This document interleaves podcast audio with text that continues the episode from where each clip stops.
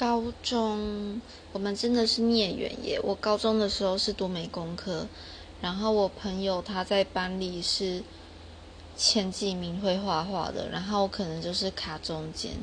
那后来因缘际会之下，因为我真的觉得他画画太强了，我一定要认识他，然后向他学习，我就跑去搭讪他，然后他也很热心的教我一些绘画技巧。结果没有想到一拍即合，我们现在就是天南地北什么都聊。